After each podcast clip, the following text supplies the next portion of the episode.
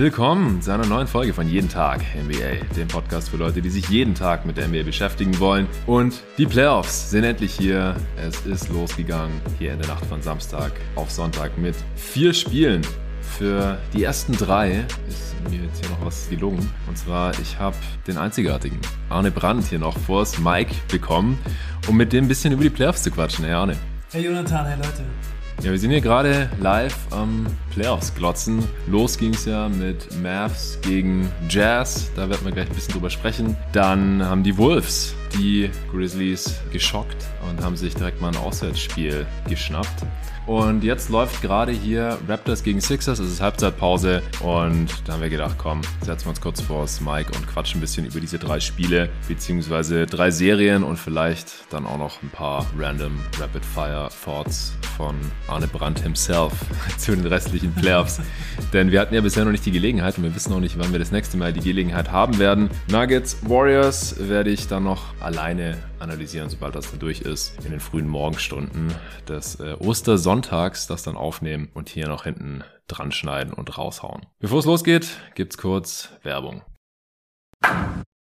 Wir haben mal wieder einen neuen Sponsor hier am Start und zwar Bookbeat. Die App, die ich für Hörbücher und E-Books nutze und euch nur wärmstens empfehlen kann. Da gibt's über 500.000 verschiedene Bücher, die kann man runterladen oder streamen. Ich selbst bin ja ein sogenannter Nachthörer, der zum Einpennen statt Podcasts dann auch gerne mal Hörbücher hört. Auch mal Romane, um ein bisschen von der NBA abzuschalten. Für euch Hörer von diesem Podcast ist wahrscheinlich gerade vor allem interessant, The Great Nowitzki, das außergewöhnliche Leben des großen deutschen Sportlers von Thomas Plätzinger, kann man sich da reinziehen. Auch das Nowitzki-Phänomen habe ich übrigens als E-Book gefunden vom geschätzten Kollegen Ole Freaks. Es gibt noch weitere Bücher über Nowitzki. Dirk Nowitzki, So weit, so gut von Jürgen Kalver zum Beispiel. Aber auch andere Basketballbücher über Jordan, LeBron, Steph Curry oder die NBA als Liga an sich. Die NBA Story zum Beispiel habe ich mir noch nicht gegeben, aber habe ich auf jeden Fall noch vor. Und je nachdem, wie viele ihr Bookbeat nutzen wollt, gibt's für jeden das passende Abo. Los geht's ab 9,99 Euro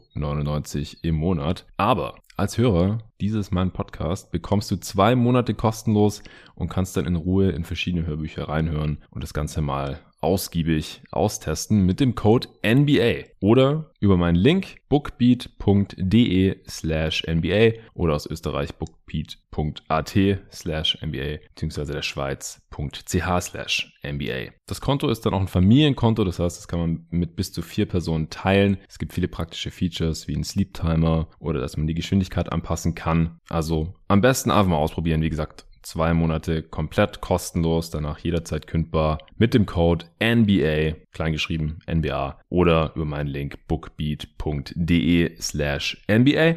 Und Code sowie Link findet ihr natürlich auch wie immer in der Beschreibung dieses Podcasts.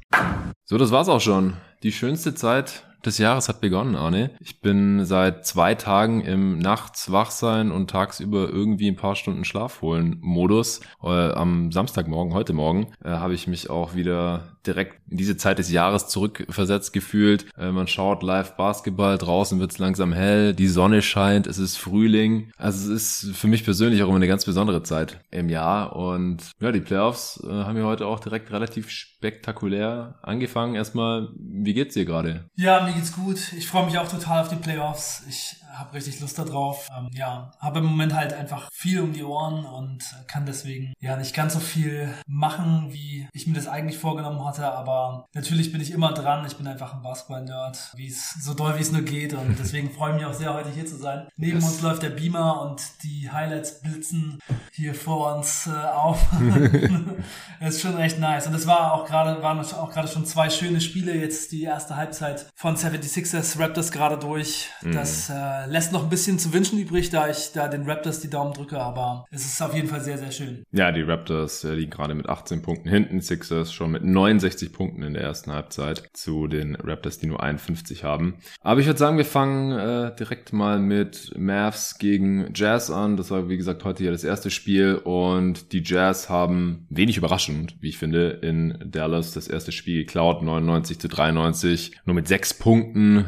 Es war kein so dominanter Auftritt Auftritt der Utah Jazz gegen die Mavs, die ja jetzt im ersten Spiel endgültig auf Luca verzichten mussten, weil er sich ja blöderweise noch kurzfristig die Wade gezerrt hat im letzten Regular Season Spiel. Was sind so deine Hauptgedanken zu dem Game?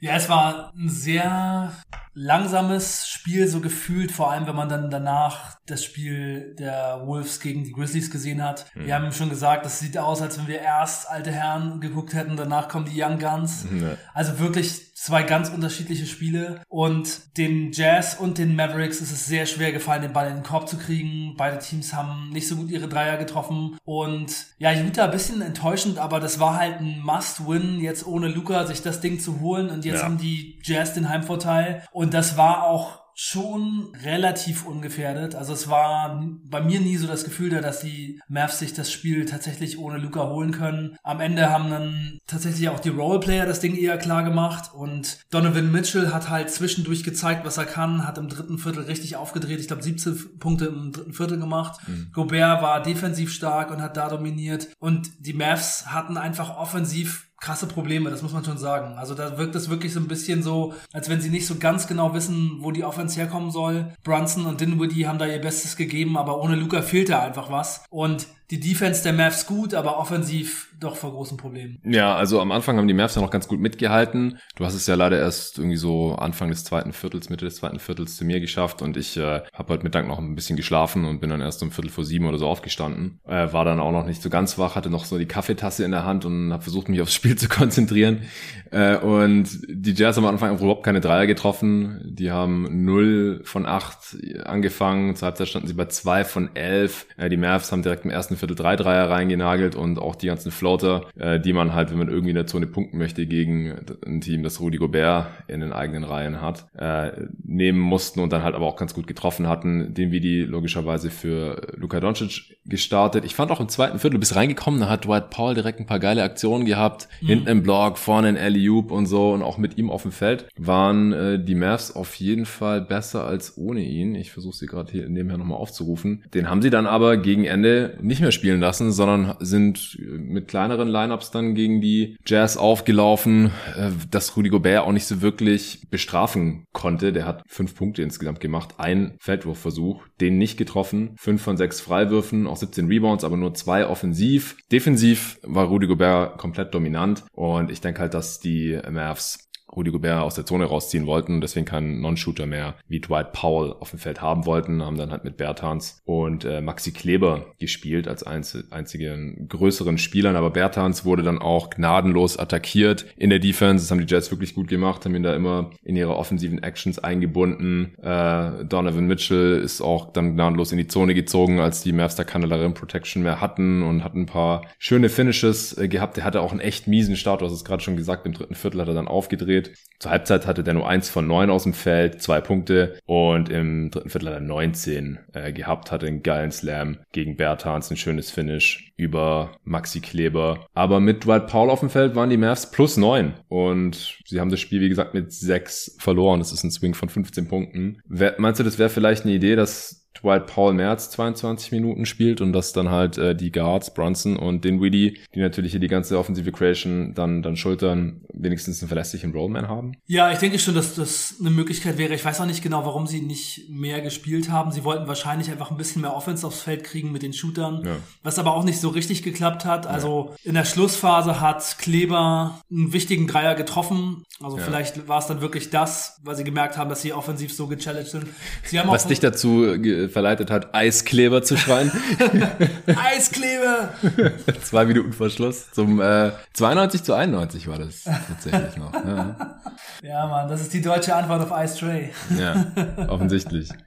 Ja, also bei den Mavs merkt man halt schon, dass sie versuchen, Lösungen zu finden. Sie haben dann zum Beispiel Josh Green probiert zu spielen und dann war Whiteside auf dem Feld. Whiteside hat dann Josh Green quasi verteidigt und äh, konnte so in der Mitte bleiben. Sie haben dann Josh Green in der Ecke stehen lassen. Der hat dann zwei Dreier probiert, die beide komplett gebrickt. Dann haben die Mavs gedacht, okay, äh, wenn der jetzt die offenen Dreier kriegt, dann setzen wir doch einfach Bertans ein. Dann kam Bertans rein, wurde dann defensiv gedeckt. Dann haben die alles einfach anders aufgeteilt und wurde dann halt defensiv total attackiert, wie du es schon eben angesprochen hast. Also was die Mavs auch versucht haben, die Jazz hatten dann immer eine Lösung irgendwie für diese ganzen Sachen und ja, damit machen sich die Mavs dann halt defensiv angreifbar oder offensiv schlechter und das ist eben im Moment so der Deal. Ja, also wenn Luca nicht spielen kann im nächsten Spiel oder auch mehrere Spiele noch oder wenn er auch nicht ganz fit ist, dann wird's echt schwer für die Mavs in dieser Serie. Ja, das denke ich auch. Also ich habe letztendlich auf die Mavs in sieben getippt. Ich bin aber auch davon ausgegangen, dass die Jazz dann mindestens eins dieser Spiele hier in Dallas klauen. Vielleicht kann Luca im nächsten Jahr schon wieder spielen, dann ist das kein Selbstläufer. Also ich glaube, wenn selbst ein humpelnder Luca heute mitgespielt hätte, hätten die Mavs das gewonnen, weil dafür waren die Jazz offensiv einfach zu schlecht heute und die Mavs Defense zu gut. Also fand ich schon, dass sie das ziemlich stark verteidigt haben. Klar, wenn die Jazz ihre Dreier ansatzweise normal treffen, dann ist das ein deutlicherer Sieg, aber die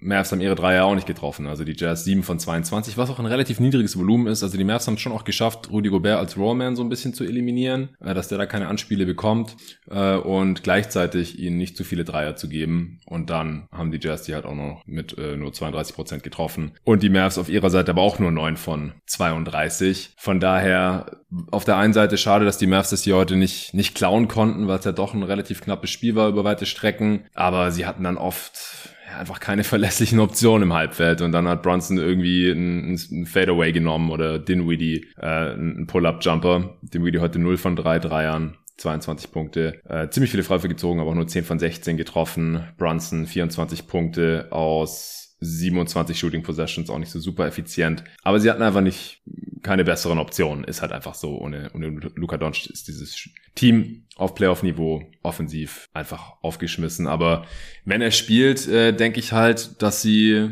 eine sehr viel höhere Gewinnchance haben. Egal ob er bei, also nicht egal, aber auch selbst wenn er nicht bei 100% sein sollte. Und ich kann mir nach wie vor vorstellen, dass sie dann eins in Utah klauen können, den Heimvorteil quasi wieder zurückholen. Und äh, ein Spiel 7, das Utah ein Spiel 7 in Dallas gewinnt, kann ich mir halt auch nicht vorstellen, ehrlich gesagt. Ja, so ist es wahrscheinlich. Okay, wenn Kannst du noch einmal kurz zuhören? Ja, hast du noch was?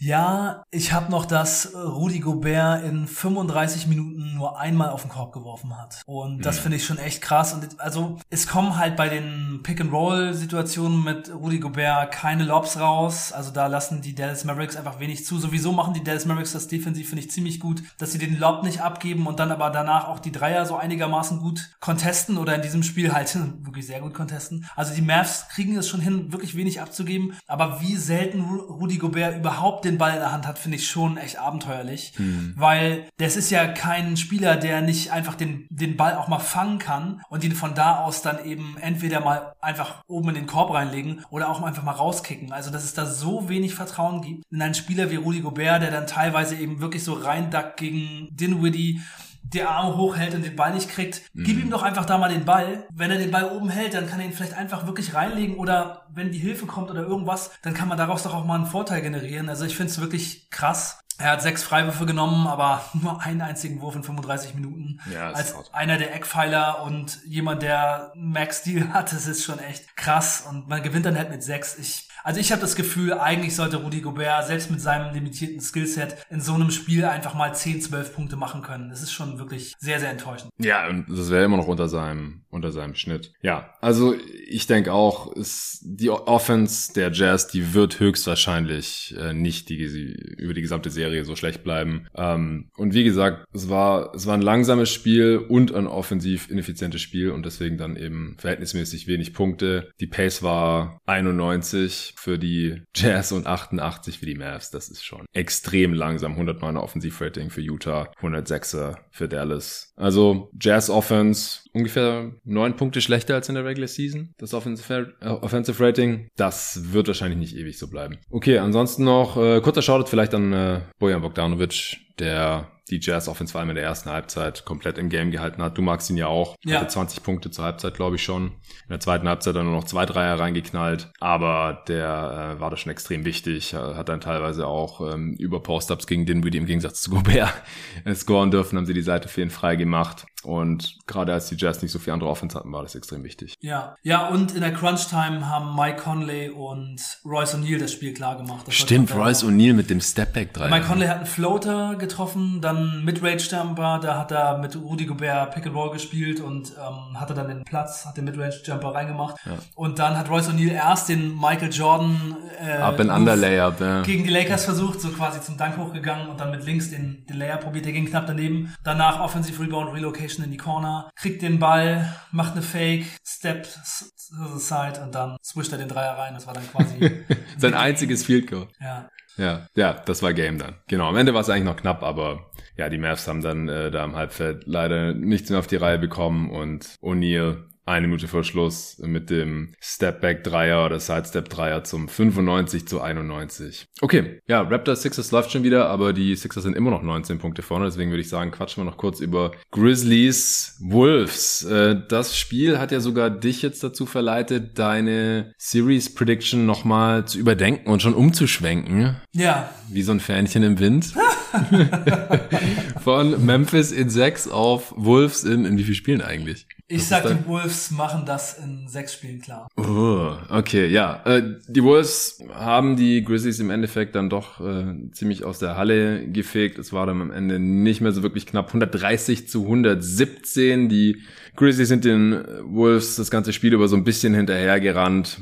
Ja, im dritten Viertel haben sie ganz, nee, im zweiten Viertel haben sie ganz kurz die Führung geholt für zwei Punkte und dann im dritten Viertel gab es nochmal ein Tie-Game, aber ja, am Ende waren die Wolves einfach zu viel. Cat und Anthony Edwards Attack Mode, wie du ihn nennst. Mm.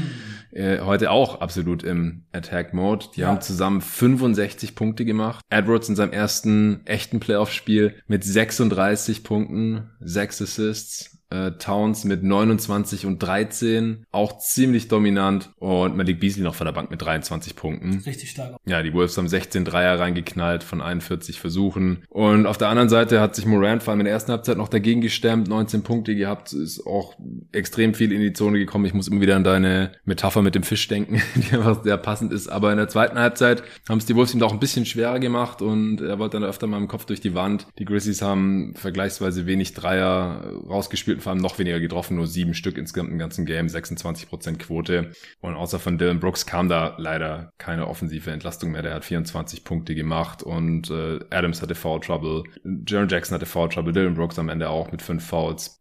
Ähm, weswegen die Grizzlies da ihre Rotation ein bisschen anpassen mussten. Was ist dir sonst noch so aufgefallen? Ja, also meine Prognose habe ich geschwenkt, weil ich, als wir das Spiel angefangen haben zu gucken, schon gesagt habe, ich glaube, dass die Minnesota Timberwolves eventuell ein mieses Matchup für die Grizzlies sind, weil sie defensiv halt so doll scramblen und so viel Action machen und so ähm, Ja Morant und Jaron Jackson so, so doll unter Druck setzen und dann muss halt ein bisschen Entlastung kommen und das sollte man dann halt gegen die Minnesota Timberwolves möglichst durchs Shooting machen. Und die Grizzlies haben einfach nicht genug Shooting. Und dann ist es eben so, dass Carl Anthony Towns eben Steven Adams eigentlich so ziemlich komplett aus dem Spiel nimmt, denn Adams kann Towns eigentlich nicht wirklich verteidigen. Mhm. Er geht immer ganz eng ran, um ihn den Jumper wegzunehmen, weil Towns ja offensichtlich der beste Big Man aller Zeiten ist, was das Shooting angeht. Jedenfalls wird er genauso verteidigt. Steve Adams ja. geht wirklich in seine Shorts rein, was dann aber dazu führt, dass Towns vorbeizieht und in die Zone reingeht. Da hat er auch ein paar richtig krasse Dunks rausgehauen und Adams auch in Foul-Probleme gebracht. Und alles, was Adams gut macht, kommt halt gegen die Minnesota Timberwolves gar nicht zum Tragen. Also er kommt nicht zum Rebounden, er kann nicht wirklich irgendwelche anderen Dinge in der Defense tun, als halt Towns zu verteidigen. Und auch sein Playmaking in der Offense kommt quasi gar nicht zum Tragen gegen diese aggressive Defense. Also mhm. er ist quasi gar kein Faktor, was schon wirklich viel ist, was man den Grizzlies damit wegnimmt. Und das sind schon Faktoren, wenn man das alles so zusammennimmt, wo ich sagen muss, das ist, glaube ich, echt schwierig, denn die Minnesota Timberwolves sind halt offensiv so eine Macht, so eine Maschine, die hauen so viele Dreier raus. Und wenn dann eben das Einzige, was dagegen gesetzt wird, quasi Jamorants Drive zum Korb ist, dann wird's halt echt haarig. Also dann kann man da halt kaum mithalten. Und man hat das in diesem Spiel eben schon gesehen, die laufen die ganze Zeit hinterher und die Minnesota Timberwolves sind halt einfach offensiv echt so krass bestückt und so, haben so viele Leute, die einfach so viel Trouble machen. Also ich wurde vorhin schon auf Twitter darum gebeten, eine Analogie zu finden oder so eine Metapher für Anthony Edwards, was so ähnlich ist wie der Fisch von Morant. Ja, man, der hat dieses Spiel gespielt wie der weiße Hai. Da kommt die Musik.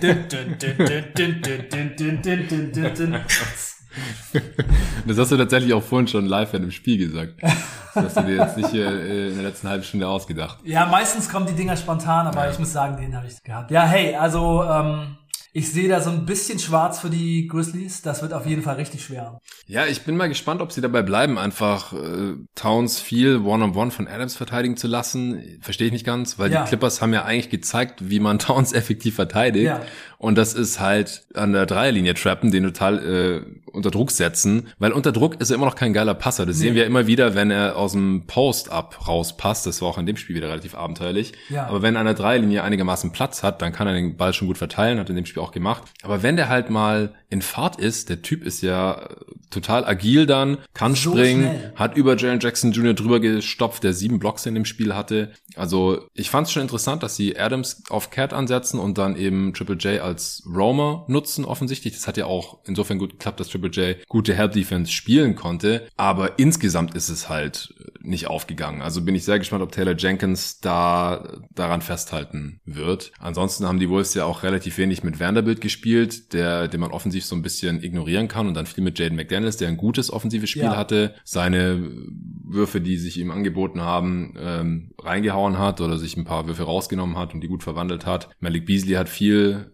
Spielzeit gesehen. Äh, wie gesagt, war da noch ein X-Faktor von der Bank. Und dann sind die Wolves mit dem Scheme meiner Meinung nach nicht nicht wirklich zu verteidigen. Also klar, vielleicht treffen sie nicht immer so gut, aber 40 Prozent ihrer Possessions haben sie mit dem Dreier abgeschlossen und ein 125er Offensivrating rausgehauen und dann haben sie halt die Grizzlies auch noch brutal ausgereboundet. Das ist halt auch ganz anders, als wo die Wolves und die Grizzlies in der Regular Season agiert haben. Da ja. waren die Grizzlies das dominanteste Offensiv-Rebounding-Team ja, und die Wolves das halt schlechteste Defensiv-Rebounding-Team. Ja, das, nimmt, das nimmt Towns halt ja. Das nimmt Towns halt weg. Genau. Indem dadurch, er Steven Adams komplett rauszieht. Dass ihn da so bindet, genau. Ja, ja richtig. Also ich glaube, es hätte diverse positive Effekte, wenn sie Towns anders verteidigen würden, ehrlich gesagt. Dann fand ich es auch interessant, dass am Anfang ähm, Bane Edwards verteidigt hat. Das haben sie dann auch irgendwann umgestellt, aber Dylan Brooks konnte ihn dann auch nicht mehr so wirklich halten. Ich finde eigentlich, dass Dylan Brooks gar kein so schlechtes Matchup ist gegen Anthony Edwards, äh, wenn er halt nicht in, in Foul Trouble gerät. Also ich denke schon, dass es da noch ein paar so Stellschrauben gibt. Ja, dass es kein super Matchup ist. Das hatte Torben ja auch schon in der Preview hier vertreten. Der hatte auf Grizzlies in sieben getippt. Ich äh, bleib erstmal bei, bei Grizzlies in sechs, beziehungsweise ähm, würde jetzt noch nicht umschwenken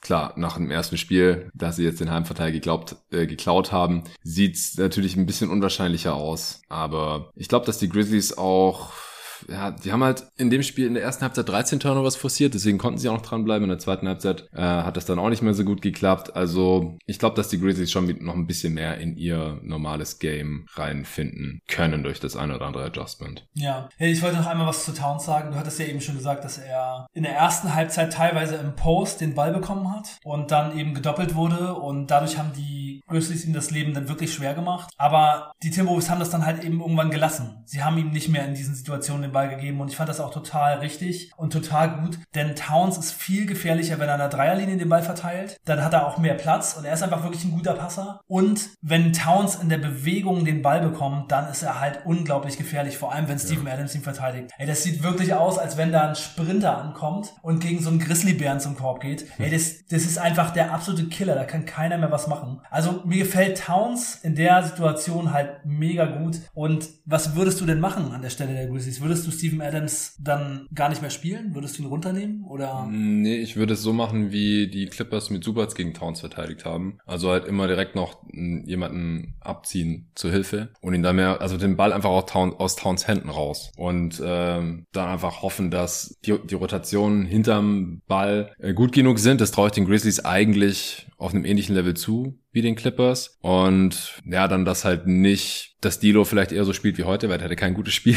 Äh, nicht so wie gegen die, gegen die Clippers dann. Ich glaube, gegen Anthony Edwards in der Verfassung ist nicht wirklich ein Kraut gewachsen. Also nee. der zockt halt auch so, so abgezockt schon. So in, ja. dann halt mit, mit dem Körper, ja, im Schnitt könnte er vielleicht öfter mal in die Zone gehen. Er hat auch vier seiner elf Dreier getroffen, acht Freiwürfe gezogen, die alle verwandelt, nur zwei Turnovers. Also der hatte einfach ein Monster-Game. Russell am Ende nur zehn Punkte, aber immer neun Assists, zwei von elf aus dem Feld. Das äh, war halt heute nicht so gut. Also wie gesagt, ich denke, mehr Doubles gegen Towns könnten helfen. Wenn das nichts bringt, dann würde ich vielleicht mehr Triple J gegen Towns versuchen, wobei der halt ihm auch direkt ein paar Fouls angehängt hat und dann fehlt er halt in der Help Defense. Aber dass es so nicht funktioniert mit Adams als Defender gegen, gegen Towns, das, das ist eigentlich jetzt schon relativ klar geworden, finde ich. Ja. Brandon Clark ist halt vielleicht nochmal eine Option, wobei das heute auch nicht so gut funktioniert hat. Ja. Ja, also die Grizzlies sind halt das Gruselkabinett der hässlichen Jumpshots, das muss man schon richtig sagen. Jaron Jackson sieht aus wie ein Zwölfjähriger, der auf dem Freiplatz mit seinem Vater die ersten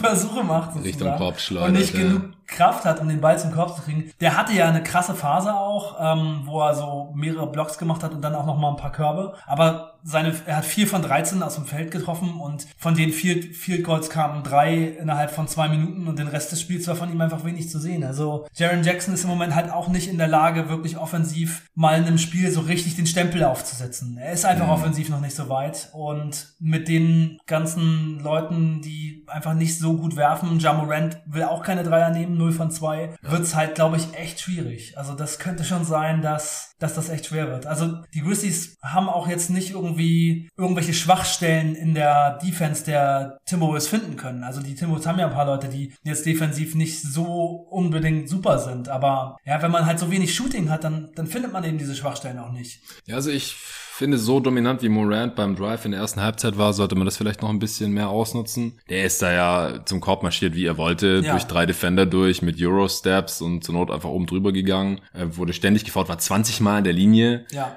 äh, aber hat in der zweiten Halbzeit nur noch 13 Punkte gemacht, einige davon dann auch schon eigentlich in der Garbage Time, als das Spiel entschieden war. Ich finde, der saß auch relativ lang, obwohl er keinen Foul Trouble hatte oder sowas. Der hat nur 35 Minuten gespielt, das ja. finde ich für die Playoffs ein bisschen wenig, wenn das halt der einzige ist, der offensiv einigermaßen funktioniert. Ja, er war halt auch gerade verletzt, ne? Vielleicht, ja, jetzt, vielleicht wollen vielleicht. sie ihn jetzt auch nicht gleich äh, zu viele mm, Minuten geben. Ja, müssen jetzt auch nicht um vielleicht 50 sein, aber so, ich im vierten Viertel habe ich mir so zwei, drei Minuten lang gedacht, wann kommt Morant eigentlich wieder? Ja. Weil da stand das Spiel so ein bisschen auf der Kippe und die Wolves dann ein, zwei Dreier reingeknallt und ich habe gedacht, okay, also jetzt müssen die Chris hier noch mal was machen oder das war's halt. Ja. Und ich fand dann, dass schon spürbar war, dass äh, die Zone mehr zugestellt wurde dann in der zweiten Halbzeit, wenn Morant Richtung Kopf gegangen ist. Aber theoretisch äh, müsste ja dann auch mal ein Bane oder ein Brooks öfter offen stehen. Und die haben ja auch sechs der sieben Dreier der Grizzlies heute getroffen. Vielleicht geht dann da noch ein bisschen mehr. Brooks drei von vier Dreier, da könnte man das Volumen ein bisschen hochschrauben. Vielleicht noch Bane drei von acht. Und gut, Jaron Jackson 0 von 5, da, da muss dann halt mehr gehen. Ähm, aber das sind halt in, zumindest in der Starting Five die einzigen Shooter und von der Bank kommen da jetzt auch nicht so die, die High-Volume-Shooter hoch. Das, das ist halt so ein bisschen die Achillesferse der Grizzlies Offense. Aber ja, ich denke im Endeffekt funktioniert es nur mit einem Morant in der Serie, der irgendwas zwischen 30 und 35 Punkten pro Spiel macht, dabei effizient ist. Wahrscheinlich Richtung 10 Assists geht, weil er dann halt ständig, wenn die Defense über ihm kollabiert, irgendwelche freien Shooter findet, die dann äh, vielleicht im Schnitt ein bisschen besser treffen, als sie das heute getan haben. Das ist vielleicht so einfach die, die defensive Schwachstelle, die jetzt noch so sehe. Aber ansonsten hast du schon recht, ist, ist schwer, die Wolves zu abusen. Ich habe auch äh, bei den bisherigen Spielanalyse-Pods immer noch so Kategorien eingeführt. Spieler des Spiels, ich denke, das wäre heute Edwards. Mhm. Äh, dann came to play oder die kamen zu spielen. Das wären dann neben Edwards auf jeden Fall noch Towns, auch Morant, McDaniels würde ich nennen. Äh, Malik Beasley, definitiv. Ja, echt ein gutes Spiel gemacht. Und dann ausgenutzt oder abused, also auf Seiten der Grizzlies war es eben äh, Steven Adams, müsste man fast schon sagen. Äh, aber auf Seiten der Wolves, ich, ich finde, da wurde niemand so wirklich abused. Nee. Und das ist eigentlich selten in so einem Playoff-Matchup, Postseason-Matchup, wo dafür gegameplant wurde und so. Da gab es bisher eigentlich in fast jedem Matchup auf beiden Seiten Spieler. Ja, bei den Jazz haben wir das jetzt gerade gar nicht gemacht. Da war der Spieler des Spiels Donovan Mitchell, denke ich. Ansonsten gibt's da nicht so wirklich viel Auswahl. Ähm, ja, Raptors, Sixers läuft immer noch. Die Sixers äh, sind 16 Punkte, stand jetzt vorne, 86 zu 70. Also das Momentum scheint sich hier noch nicht so wirklich geredet zu haben. Was sind die Hauptprobleme der Raptors bisher gewesen in der ersten Halbzeit? Was ist dir da aufgefallen? Also mir hat die Defense der Raptors überhaupt nicht gefallen. Ich meine, wie soll es auch, ne, wenn die fast 70 Punkte in der ersten ja. Halbzeit machen. Aber ja wenn man nicht wirklich einen Rim Protector auf dem Feld hat, aber sehr viele Leute, die eben so gute Verteidiger an der Dreierlinie sind, dann sollte man halt auch möglichst die Drives stoppen. Und ich finde einfach, das haben die Raptors ganz, ganz schlecht gemacht. Haben Joel Embiid Coast to Coast gehen lassen, obwohl alle Spieler hinten waren. Mm. Niemand stoppt ihn und er macht, also nicht nur einmal, sondern zweimal oder dreimal da ein Layup einfach, weil sie ihn dann erst am Ring contesten wollen und er einfach viel zu riesig ist. James Harden konnte auch da mal durchgehen. Und ansonsten, wenn die Drives kommen, dann helfen sie auch einfach von zum Beispiel Tyrese Maxi ständig weg, der dann die Dreier reinballert. Das hat mir alles nicht gut gefallen, aber ich glaube schon, dass die Raptors eine Chance haben, diese Serie zu gewinnen. Also sie waren auch vorher mein Tipp, dass sie die Serie tatsächlich gewinnen, weil ich eben auch bei den 76ers viele Probleme sehe. Aber in diesem Spiel jetzt gerade sieht's halt einfach ganz anders aus. Also die Raptors wirken überhaupt nicht sharp und die 76ers spielen wirklich gut zusammen und ja, ob es jetzt hier noch ein Comeback geben kann, ich glaube es nicht. In dem Spiel glaube ich es auch nicht. Es passiert jetzt halt das, was äh, Luca und ich in der Preview gesagt hatten, was passieren muss, damit die Sixers hier Spiele gewinnen. Und zwar, dass nicht nur nur Embiid dominant ist und der hat zum jetzigen Zeitpunkt 19 Punkte, 12 Rebounds, 3 Assists in 25 Minuten. Äh, Harden, finde ich, sieht viel fitter aus als zuletzt. Äh, wie du gerade schon gesagt hast, Coast to Coast, pusht den Ball nach vorne. Allgemein, die Sixers äh, versuchen wirklich früh ähm, in die Early Offense zu kommen, in Transition zu kommen, was so nicht unbedingt zu erwarten war. Und Harden hat auch schon 17 und 11 äh, bei, bei guter Effizienz hier. Aber Tyrese Maxey ist Topscorer gerade mit 21 Punkten. Der hatte schon 10 im ersten Viertel, glaube ich, äh, schon drei Dreier reingeknallt. Macht da weiter, wo er in der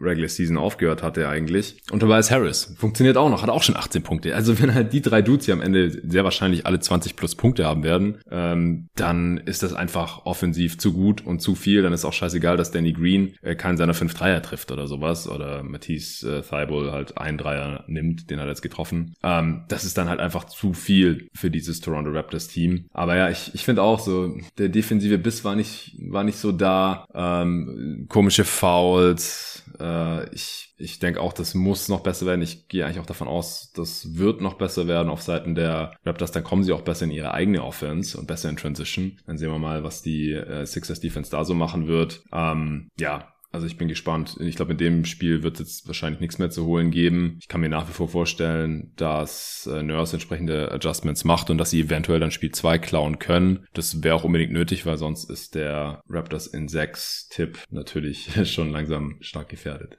Ja, ansonsten hast du mir äh, noch auf, auf Twitter äh, ein bisschen widersprochen und gesagt, die Bulls holen auf jeden Fall ein Spiel gegen die Bucks.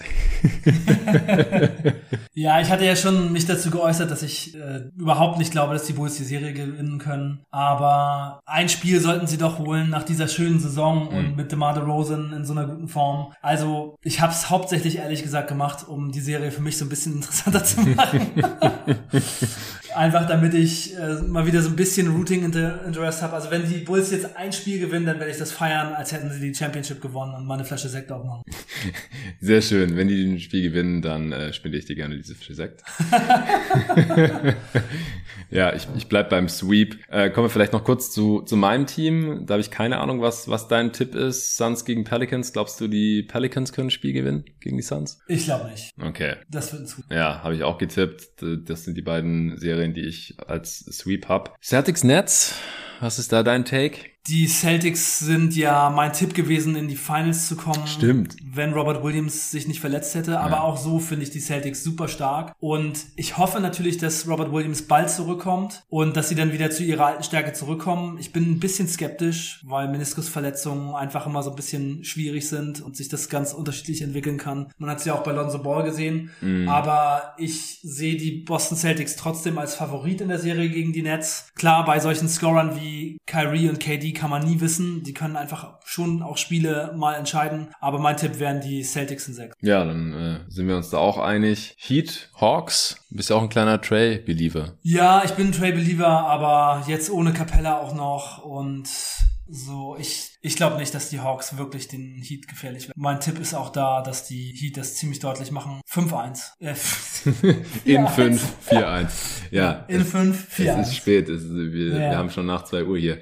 äh, ja, das war auch mein Tipp äh, im Endeffekt und ist jetzt mein Tipp, wenn ich mich festlegen muss. Ich äh, habe mit Lorenzo ja gestern die Preview aufgenommen. Da haben wir so ein bisschen gesagt, ja, wenn jetzt äh, Collins und Capella irgendwie in die Serie eingreifen können, dann vielleicht geht's über sechs Spiele. Falls nicht, kann Trey vielleicht eins klauen. Und that's it. Warriors Warriors Nuggets. Ja, du bist ja schon der Meinung, dass die Warriors das deutlich machen. Ich denke, da gebe ich schon den Nuggets auch eine kleine Chance, wenn Stephen Curry nicht in der besten Verfassung ist. Sehr schwer zu tippen hier. Wer mhm. weiß schon, wie Curry jetzt drauf sein wird. Klar, so wie die Warriors gespielt haben, sollte man schon meinen, dass sie das schaffen können, aber sie sind gar nicht eingespielt. Jukic wird sicherlich die Warriors vor einige Probleme stellen. Äh, da würde ich sagen, mein Tipp ist Denver 4 Warriors. Die Denver Nuggets gewinnen die Serie in sieben Spielen. Auswärts dann auch noch. Ich tippe das siebte Spiel. Nuggets, ja.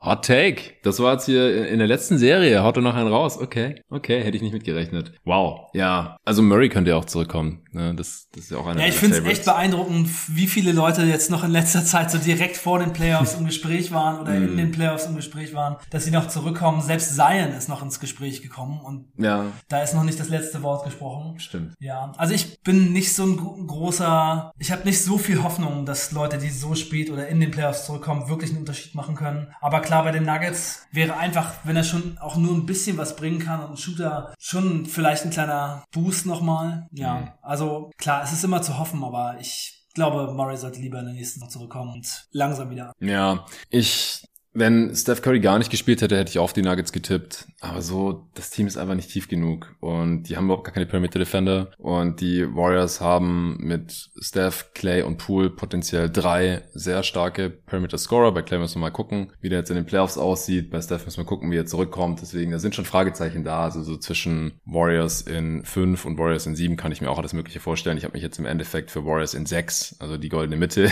entschieden. Einfach weil ich nicht genau weiß. Ich kann mir schon vorstellen, dass Nikola Jokic alleine zwei Siege holen kann. Aber ich finde, dass die Warriors defensiv nicht so schlecht gegen ihn aufgestellt sind mit Looney und Draymond, können sich da irgendwie abwechseln ähm, und Looney kann One-on-One gegen ihn verteidigen, Draymond kann äh, Roman und die und die Cutter äh, ein bisschen mit abdecken, den Ring hinten vernageln und so. Und die Shooter neben neben Jokic da vom Flügel, die sind mir einfach ein bisschen zu inkonstant. Also ich fände super krass, es wäre eine absolute Sensation aus meiner Sicht, wenn Jokic die Nuggets irgendwie, vor allem ohne Murray, ohne MPJ, zu einem Seriensieg tragen kann, wenn Steph einigermaßen fit ist, wenn ja. er heute Nacht spielt. Also ich Jokic bin da super halt, gespannt. Jokic ist halt der MVP und Curry ist angeschlagen. Draymond Green hat die Saison so große Probleme gehabt, so lange nicht gespielt. Clay hat jetzt natürlich ein paar starke Spiele noch gemacht, aber ist auch noch nicht wieder der alte. Vor allem das, defensiv nicht. Das Team ist gar nicht eingespielt. Also ich habe schon das Gefühl, dass es drin ist für die Nuggets. Jokic ist der beste Regular Season Spieler gewesen. Mal sehen, was er jetzt in den Playoffs machen kann. Also ja, es ist mein Take und ich bin sehr gespannt, wie das läuft. Ja, ich auch.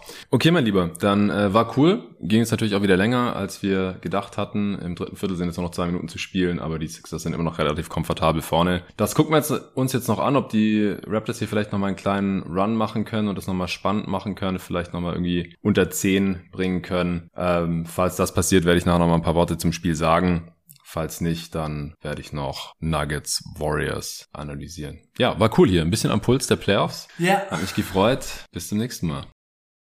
So, Freunde, weiter geht's wie angekündigt. Solo. Arne ist dann irgendwann im vierten Viertel von Raptors Sixers nach Hause gefahren. Das war schon relativ klar, die Sixers in dem Spiel offensiv überhaupt nicht zu stoppen. Die hatten ein Offensivrating von 146. Das ist das dritthöchste in einem NBA Playoff Spiel all time gewesen. Lag auch daran, dass sie nur drei Turnoffs hatten. Die hatten bis im vierten Viertel irgendwann nur einen. NBA Rekord ist drei Ballverluste in einem Spiel. Oder zumindest im Playoff Spiel. Ist mir auf jeden Fall schon mal untergekommen in den letzten Jahren. Den haben sie jetzt auch wieder eingestellt. Richtig geiles Spiel, vor allem auch von Tyrese Maxey. 38 Punkte, super dominant. Und wenn Embiid nur die viertmeisten Punkte in seinem eigenen Team machen muss, dann ist es halt smooth sailing. Respekt dafür an die Sixers. Ich glaube aber aus zwei Gründen, dass es nicht in jedem Spiel so laufen wird in dieser Serie. Der eine ist so effizient, also auf äh, Top 3 All-Time-Niveau aller Spiele in den Playoffs ever. Wird man nicht jedes Spiel performen können. Und zum anderen erwarte ich auch Adjustments von Nick Nurse. Ich weiß nicht genau, was er da aus dem Hut zaubern wird.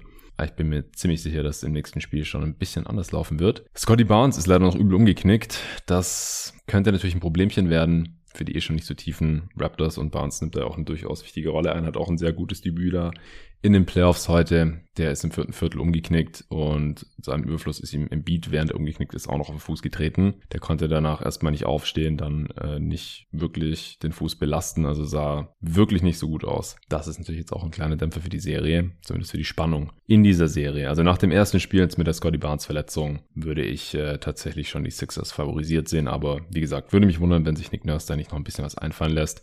Die Raptors allgemein besser und bissiger verteidigen. Ich meine, das ist das Team, das in der Regular Season die meisten Turnovers der gesamten Liga forciert hat. Und in dem Spiel haben sie genau einen forciert äh, bis zur Garbage Time. Van Fleet ist ausgefault. Allgemein hat ein paar Spieler Foul Trouble. Das äh, würde ich jetzt halt auch nicht für jedes weitere Spiel erwarten. Aber gut, kommen wir zu Warriors Nuggets. Sehr schönes Spiel.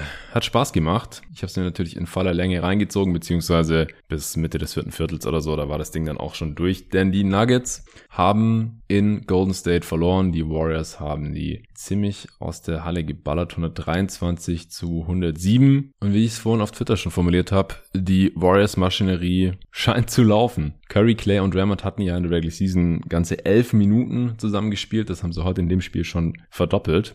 Curry kam nur von der Bank, zum dritten Mal in seiner Karriere in den Playoffs überhaupt. War auch das erste Mal seit 2013, dass er in dem ersten Viertel nicht gepunktet hat. Nee, indem er nicht mal einen Wurf genommen hat seit 2013. So rum. Liegt natürlich auch daran, dass er sonst nicht so oft in der Bank kommt. Aber er kam rein und hat dann erstmal auch nichts forciert.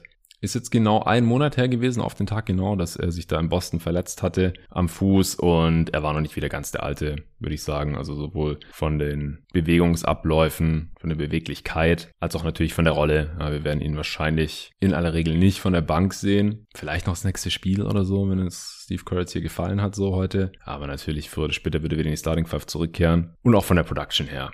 Da komme ich aber gleich noch zu. Also Jordan Poole war Starter, neben Clay Thompson, Andrew Wiggins, Draymond Green und Kevin Looney. Da gab es keine Überraschung. Genauso wenig bei den Nuggets, die mit Morris, Barton, Gordon, Jeff Green und Jokic natürlich gestartet sind. Und im Spiel haben sich früh einige Sachen gezeigt, die Patrick und ich hier in der Preview letzte Woche eigentlich auch so erwartet hatten. Also, dass Jokic zum Beispiel hoch verteidigt, wenn es einen Screen gibt, On-Ball oder Off-Ball, eher versucht wird, dann am Perimeter das Spiel eng zu machen, den Shootern keinen Raum zu geben und dass so dann eben oft in der Zone Lücken entstehen, die Jokic dann auch alleine nicht mehr recovern kann und wo auch die restliche Nuggets Defense dann Probleme hat, rüber zu rotieren. So hatte Looney zum Beispiel nach einem Screen am Perimeter ist in die Zone reingekattet, richtig viel Platz, konnte einfach ein Layup machen. Jokic konnte das nicht mehr verhindern. Und davon gab es einige Szenen. Also man muss sagen, dass Steve Kerr hier seine Warriors Jokic schon relativ gezielt attackieren lassen hat, dass Setplays immer wieder darauf hinausgelaufen sind, dass Jokic halt in Space verteidigen musste.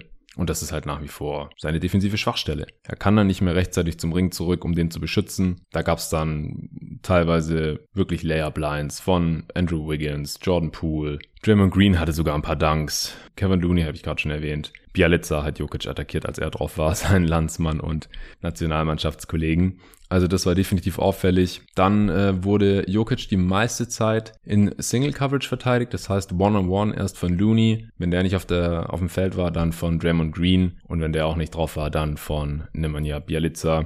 Und das hat auch ganz gut geklappt soweit heute. Und dadurch haben sich natürlich auch weniger Räume für die Teammates von Jokic ergeben. Ja, wenn da nicht ständig jemand bei Jokic ausgeholfen hat, ist jetzt nicht so, dass er nie gedoubled wurde. Da gab es dann schon mal ein Dick oder ein angetäuschtes Double oder auch ein hartes Double, aber eben nicht ständig, so dass Jokic darauf einstellen kann und dann ständig irgendwelche anderen Spieler der Nuggets frei sind. Vor allem nicht bei Cuts in die Zone. Das haben die Warriors, wie vermutet, ziemlich gut verteidigt. Die Nuggets haben heute genau ein Field Goal am Ring bekommen glaube, eins von vier oder eins von fünf, also auch echt kein hohes Volumen. Das kann ich gleich nochmal nebenher nachschauen. Ja, eins von fünf für die Nuggets am Ring. Die Warriors waren übrigens sechs von neun. Und die Nuggets wurden durch die Warriors Defense in erster Linie in die Floater Range, wo natürlich äh, Nikola Jokic auch lebt.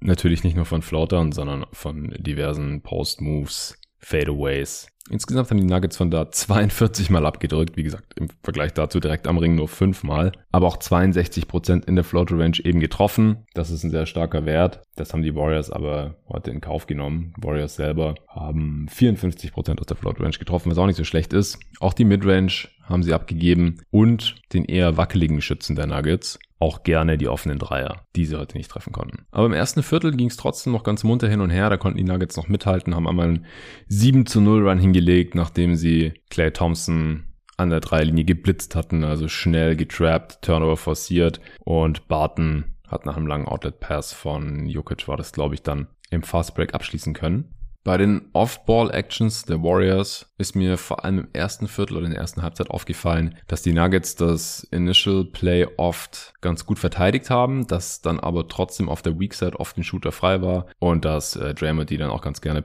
per Skip Pass bedient hat. Gerade Clay hat so im ersten Viertel ein paar freie Dreier bekommen.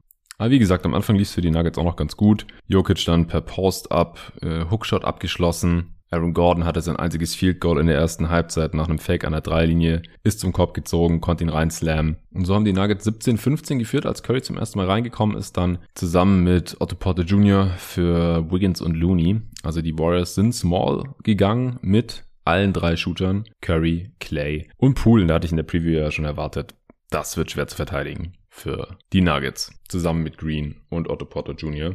Clay hat dann nach einem Cut auch direkt eigentlich einen freien Layup gehabt, wurde von Draymond bedient, hat den aber nicht verwandeln können. Also Thompson hat heute ein paar relativ einfache Gelegenheiten liegen gelassen, hatte trotzdem unterm Strich ein sehr starkes Spiel. Am Ende 19 Punkte, 5 seiner 10 Dreier getroffen. Aber auch drei Turnovers, nur 7 von 15 aus dem Feld insgesamt, also nur zwei seiner 5 Zweier, kein Freiwurf. Ja, Steph kam rein, wurde auch defensiv direkt mal von Monte Morris attackiert, der direkt einfach an ihm vorbeiziehen konnte. Also wie gesagt, so von der Beweglichkeit her sah mir Steph noch nicht wieder bei 100% aus. Bei den Nuggets kam Austin Rivers rein, der dann äh, Stephen Curry verteidigen musste. Am Anfang hat Steph, wie gesagt, erstmal keine Würfe genommen, dann auch keine getroffen, aber ich fand Rivers in dem Spiel defensiv eher negativ auffällig. Nicht nur gegen Curry, aber vor allem auch gegen Poole, der extrem heiß gelaufen ist. Aber dazu komme ich gleich. Ende des dritten Viertels war dann äh, Bielica zum ersten Mal drin, hat wie gesagt Jokic sofort per Drive attackiert, Freiwürfe bekommen, dann später nochmal attackiert, Layup bekommen. Gary Payton, der zweite, wurde eingewechselt, hat erstmal ein Jokic Fadeaway von der Seite geblockt. Also da kamen die Warriors dann schon so langsam ins Laufen. Das Oracle hat angefangen zu beben. Interessanterweise hat streckenweise dann auch Igodala Jokic verteidigt, der ja einiges an äh, Masse und auch Zentimetern abgibt. Aber ich hatte insgesamt den Eindruck, dass die Warriors ganz gut mit einer Nuggets Offense leben können, die auf Jokic Post-Ups basiert, wo dann eben nicht gedoubled wird und Jokic im Normalfall halt irgendwie einen Hookshot oder einen Floater oder einen Fadeaway am Ende bekommt. Die er heute einfach nicht so überragend getroffen hat. Auch als Jokic dann gesessen ist, kam eben Cousins rein. Also Malone hat sich hier auch für ein All-Bench-Lineup entschieden heute, was ich bisschen überraschend fand, angesichts der mangelhaften Tiefe der Nuggets, also mit Cousins dann eben noch Jermichael Green und dann eben Three-Guard-Lineup daneben. Austin Rivers, Bones Highland und Bryn Forbes. Defensiv halt auch super anfällig und klein. Offensiv lief es dann halt auch äh, auf Cousins Post-Ups King Bielica hinaus. Das waren teilweise einfach Abschlüsse, die Cousins dann aber auch nicht immer verwandeln konnte. Anfang des zweiten musste Rivers dann Pool verteidigen. Das hat gar nicht geklappt. Das war ein großes Problem. Pool war einfach viel zu schnell für den. Der ist immer straight mit Blowbys ab durch die Mitte oder auch Off-Ball konnte er sich lösen von Rivers in die Zone gecuttet, Ball bekommen, einfach Layup reingemacht. Zu dem Zeitpunkt hatten die Warriors dann 14 Assists bei 16 Field Goals. Also kann man sich vielleicht so ein bisschen vorstellen, wie die Offense ausgesehen hat. Das war einfach sehr viel Movement. Irgendjemand wurde bedient und hatte entweder einen relativ guten Dreier oder halt einen Layup oder einen Dunk. Trotzdem war es noch ein knappes Game, muss man wirklich sagen. Selbst mit sieben Minuten im zweiten Viertel stand es noch 37, 38. Da hat Rivers dann äh, Jordan Poole bei einem Dreier gefault. Ich habe das Foul nicht so wirklich gesehen, da war nicht wirklich Kontakt da, ehrlich gesagt. Aber die Freiwürfe gab es eben trotzdem. Und die Nuggets konnten auch dranbleiben, weil Michael Green und DeMarcus Cousins jeweils einen Dreier reingenagelt haben die halt, wie gesagt, die Warriors Defense da noch am ehesten abgegeben hat. Was sich über das gesamte Spiel auch ausgezahlt hat. Kann ich eigentlich jetzt mal raushauen. Die Nuggets haben 11 von 35 Dreiern getroffen. Das sind 31 Prozent. Darunter Aaron Gordon 0 von 3. Jokic 0 von 4, der echt eine super Cold Street hat von Downtown. Und die Warriors wissen es, glaube ich, denn die haben ihm heute oft den Platz gegeben, um den Dreier zu nehmen. Jokic hat seit Ende Februar genau 11 Dreier getroffen. 19% Quote nimmt viel weniger Dreier. Also irgendwie ist sein Shot, sein Dreier gerade so ein bisschen broken. Und die Warriors nutzen das aus. Also er ist natürlich auch sehr viel schwerer zu verteidigen, wenn man ihm auch noch auf der Dreilinie die ganze Zeit auf die Pelle rücken muss. Barton 2 von 6. Monte Morris nur 1 von 5, das tut auch weh. Austin Rivers 0 von 3. Selbst Bones Highland nur 2 von 7.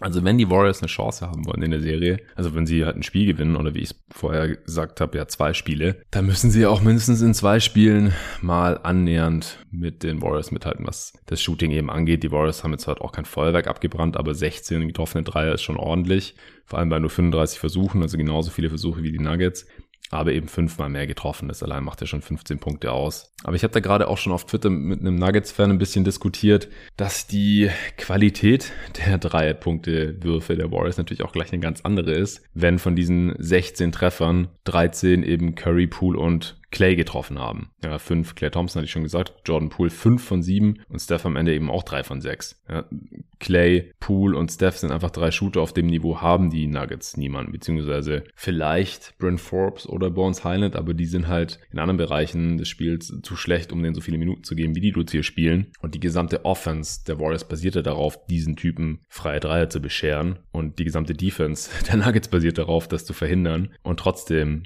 ballern die dir 13 Dreier rein. Das ist eine andere Qualität, ein anderes Niveau. Und wenn die diese Dreier halt bekommen, die Versuche, dann werden die immer höherprozentig treffen als die genannten Nuggets-Spieler. Im zweiten Viertel hatten die Warriors dann auch so eine Phase, wo sie manchmal gegen Jokic dann doch das Double Team geschickt haben, gerade dann spät in der Shotclock. Jokic hat zwei, dreimal schon gedribbelt, dann kam noch das Double. Dann gibt Jokic auch bereitwillig den Ball ab. So hatte Denver halt ein paar freie Dreier. Aber wie gesagt, die Shooter der Nuggets sind halt nicht mit Clay, Steph oder Jordan Poole zu vergleichen. Gegen Ende des dritten sind die Warriors dann so ein bisschen ins Laufen gekommen. Jordan Poole war brandheiß, hat einen Pull-Up-3 reingeknallt, dann in Transition and One gegen Barton gefinished. Zu dem Zeitpunkt stand er bei 6 von 6 aus dem Feld, hatte schon 17 Punkte. Clay hat Jokic per Drive vernascht. Wiggins hat ihn attackiert per Drive aus dem Pick and Roll. Curry hatte sein erstes Field Goal, ist in die Zone gecuttet. Der Wurf wurde von Aaron Gordon gegen das Brett gepinnt, aber das war ein Goaltend. Curry stand zu dem Zeitpunkt bei 1 von 6 aus dem Feld. Aber trotzdem haben die Warriors einen 15 zu 2 Run hingelegt, nachdem dann Curry auch noch einen Dreier reingeknallt hat. Will Barton wurde übrigens auch übel attackiert und abused von der Offense der Warriors. Zur Halbzeit hatten die Warriors ein Offensivrating von 132, die Nuggets 104. Golden State hat Denver mit den offensiven Sets ziemlich schwindelig gezockt, wie ich fand. Und Jokic, wie gesagt, war halt eher im, Scoring-Mode, auch weil er One-on-One -on -one verteidigt wurde. Und dadurch ist die gesamte Nuggets Offense immer mehr ins Stocken geraten. Jokic hatte zur Halbzeit 14 Punkte, 5 Rebounds, 3 Assists, aber auch aus 15 Possessions. Keine Freiwürfe, am Ende auch nur einmal an der Linie gewesen für zwei Freiwürfe, hat einen von beiden getroffen. Ich denke, auch hier wieder, wenn die Nuggets mal ein Spiel gewinnen, dann muss Jokic ein absolutes Monster-Game gehabt haben. Oft an die Linie gekommen sein für einfache Punkte. Auch der Dreier muss da sein. Und dazu müssen halt noch ein paar Dreier von den Teammates reingefallen sein, denke ich. Gordon war eins von sieben aus dem Feld und am Ende des Spiels drei von zehn für acht Punkte. Also der wurde auch ein paar Mal von Draymond ordentlich gestoppt in der Zone. Jumper war auch nicht da. Curry stand bei zwei von acht zur Halbzeit, aber halt auch bei plus elf, was ja auch kein wundern sollte, denn die gesamte Defense fokussiert sich halt immer noch auf den Stephen Curry, wenn der auf dem Feld ist. Das ist nach wie vor so. Und im dritten Viertel sind die Nuggets dann komplett unter die Rede geraten. Claire hat das Viertel direkt mit einem Dreier eingeläutet. Barton hat Jordan Poole in Transition verloren, der hat einen Dreier reingesplashed. Im nächsten Angriff auch die Defense mit einem Move komplett verladen, noch einen Dreier reingehauen. Nuggets mit 14 vorne. Also Jordan Poole hat halt Moves und den geilen Touch. Also da schon relativ stark an Stephen Curry. Soll jetzt nicht äh, blasphemisch sein, aber ist irgendwie so. Also super schnell der Dude, total schnell am Ring und einen geilen Wurf und halt noch Handles. Passen kann er mittlerweile ja auch. Was ich auch interessant fand, war, ich habe es mit Patrick auch in der Preview besprochen gehabt, man hat in dem Spiel tatsächlich einige Pick and Rolls gesehen gerade Steph mit Iguodala oder Draymond oder auch Otto Porter Jr. Und gerade auch Otto Porter Jr. und Iguodala haben dann aus dem Short Roll auch kreiert. Das heißt, zweimal natürlich auf dem Ball, das ist einfach das defensive Scheme der Nuggets. Curry passt auf den Picksteller, der eben an die Freiwurflinie abrollt wo dann die Hilfe rüberkommt und dann war halt meistens ein Perimeter-Shooter frei oder jemand am Ring, der reingekattet ist. Und dieses Play, das ist einfach extrem schwer zu verteidigen. Und ich würde halt auch behaupten, mit dem defensiven Personal der Nuggets eigentlich überhaupt nicht.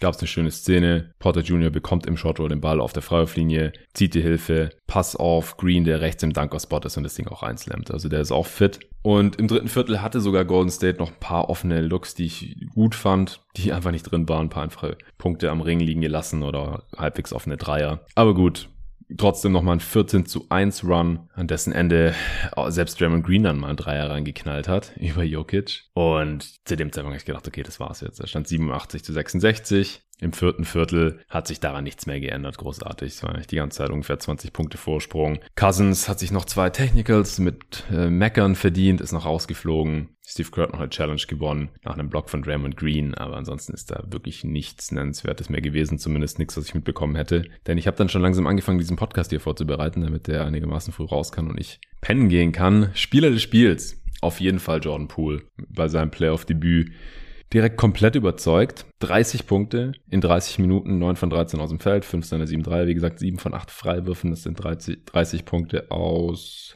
17 Shooting Possessions, 3 Assists und 3 Turnovers auch noch. Ansonsten gekommen, um zu spielen sind ja, Clay auf jeden Fall. Draymond Green, der hatte 12 Punkte, 9 Assists, 3 Blocks. Ja, wirklich stark. Klassisches äh, Draymond Green Spiel, würde ich sagen. Auch Andrew Wiggins war sehr solide übrigens. 16 Punkte, 9 Rebounds, 2 Assists bei guten Quoten. Looney ist der einzige Warrior, der signifikant Minuten gesehen hat, der, also der mehr als Garbage Time gesehen hat, ehrlich gesagt, der ein negatives Plus-Minus hat Also ich finde, er hat Jokic schon solide verteidigt, One-on-One. -on -one. Mit Green in der Backline hat es dann ganz gut funktioniert. Aber die Small Ball Lineups der Warriors sind halt so tödlich an beiden Enden des Feldes, dass man dagegen nur schlechter aussehen kann wahrscheinlich. An der Stelle wollte ich übrigens noch erwähnt haben, dass ich es mal wieder unglaublich finde, wie fucking handsy in der Post-Up-Defense verteidigt werden kann. Also sobald ein Offensivspieler seinem Defender den Rücken zukehrt, dann ist da irgendwie alles erlaubt. Da kannst du mit der offenen Hand und mit beiden Händen in den Rücken drücken, gegen die Hüfte, ziehen, schieben, kratzen, am Jersey reißen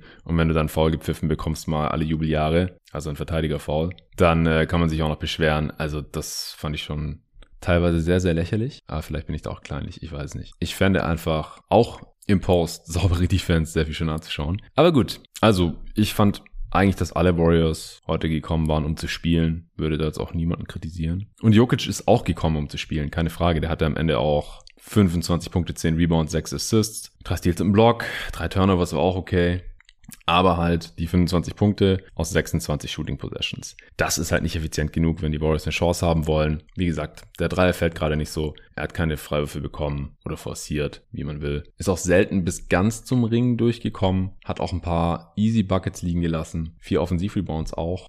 Ach ja, die Warriors haben auch noch das äh, Rebound-Duell gewonnen. 28% Offensiv-Rebound-Rate, also 28% aller theoretisch möglichen Offensiv-Rebounds haben sie eingesammelt und die Nuggets nur knapp 23%. Das ist vielleicht auch noch was, was die Nuggets mal gewinnen könnten in dem Spiel, in der Kategorie, wo sie ja noch bessere Gewinnchancen im gesamten Spiel hätten. War halt nicht der Fall. Aber ansonsten ist von den Nuggets niemand so wirklich zu Spielen gekommen. Also ja, hier im Sinne dieser Kategorie. Ja, nicht falsch verstehen, bitte. Also niemand hat mich da jetzt besonders positiv überrascht oder auch nur überzeugt. Ah, Barton vielleicht. Ja, der war offensiv noch ganz gut. 24 Punkte. Aber ich meine, davon hat er auch einiges im vierten Viertel noch gemacht. Sechs Rebounds, fünf Assists, aber auch drei Turnovers. Schlechte Defense. Quoten waren okay. Und sonst haben nur noch Morris zweistellig gepunktet. 10 Punkte aus 9 Würfen und Bones auch 10 Punkte aus 10 Würfen. Das reicht leider nicht. Ja, wer wurde abused? Jokic, wie gesagt, eigentlich alle Nuggets Defender, selbst Aaron Gordon wurde da am Perimeter ein paar Mal übel verladen. Ja, also ich weiß nicht, ob die Nuggets da schematisch so viel anders machen können. Vielleicht individuell noch ein bisschen mehr und dann müssen sie halt hoffen, dass ihre Dreier mal ein bisschen besser reinfallen als die der Warriors. Also, dass die Warriors eine Offenheit haben und die Nuggets gleichzeitig on fire sind. Was vorkommen kann. Keine Frage.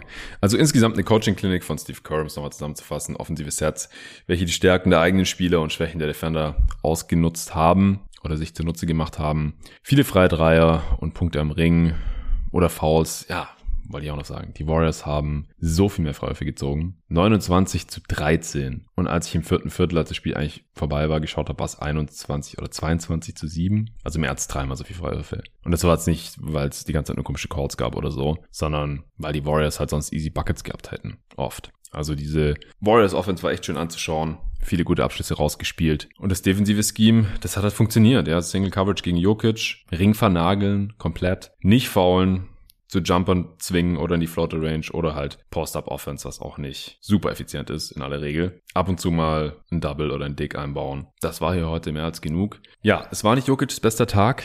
Ich denke, der könnte auch in Setplays noch ein bisschen optimiert werden. Die Offense sah mir teilweise ein bisschen nach, ja, Jokic wird schon erledigen aus. Aber dafür ist die Defense dieser Playoff Warriors einfach viel zu stark. Warriors geben Jokic und allen anderen dann halt tendenziell den Wurf. Jokic, wie gesagt, trifft halt leider seit Februar keine Dreier mehr, deswegen ist es halt auch effektiver, als man es vielleicht denken würde. Und wie gesagt, für Full Bench Lineups sind die Nuggets eigentlich nicht tief genug.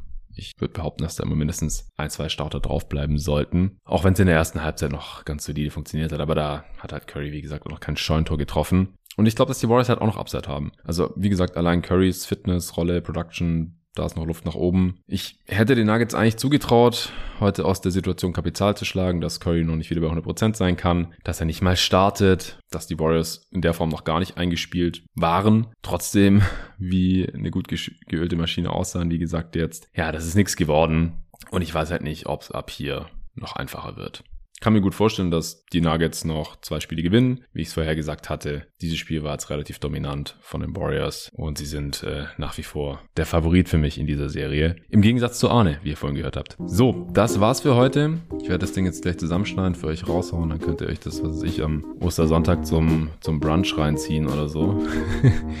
Oder vielleicht hört ihr es ja auch erst am Montag oder Dienstag. Ich werde mir jetzt ein paar Stunden Schlaf holen und heute Abend geht es direkt weiter. Wieder ab 19 Uhr deutscher Zeit. Mit Heat Hawks, hab schon mega Bock drauf. Danach Celtics, Nets, auch sehr interessant. Dann äh, Bucks, Bulls. Da bin ich mal gespannt, was die Bulls in dem Spiel reißen können. Ich erwarte ja nicht so besonders viel, werde es natürlich trotzdem reinziehen. Und dann äh, Suns Pelicans. Freue ich mich auch schon drauf. Werde ich alles wieder für euch besprechen. Dann am Montagmorgen und direkt raushauen. Danke fürs Zuhören. Danke auch an Bookbeat fürs Sponsoren dieser Folge. Checkt den Deal gerne aus. Wie gesagt, zwei Monate for free, dann könnt ihr auch wieder kündigen. Oder, wenn es euch gefällt, gerne am Start bleiben. Vielen Dank dafür und bis zum nächsten Mal.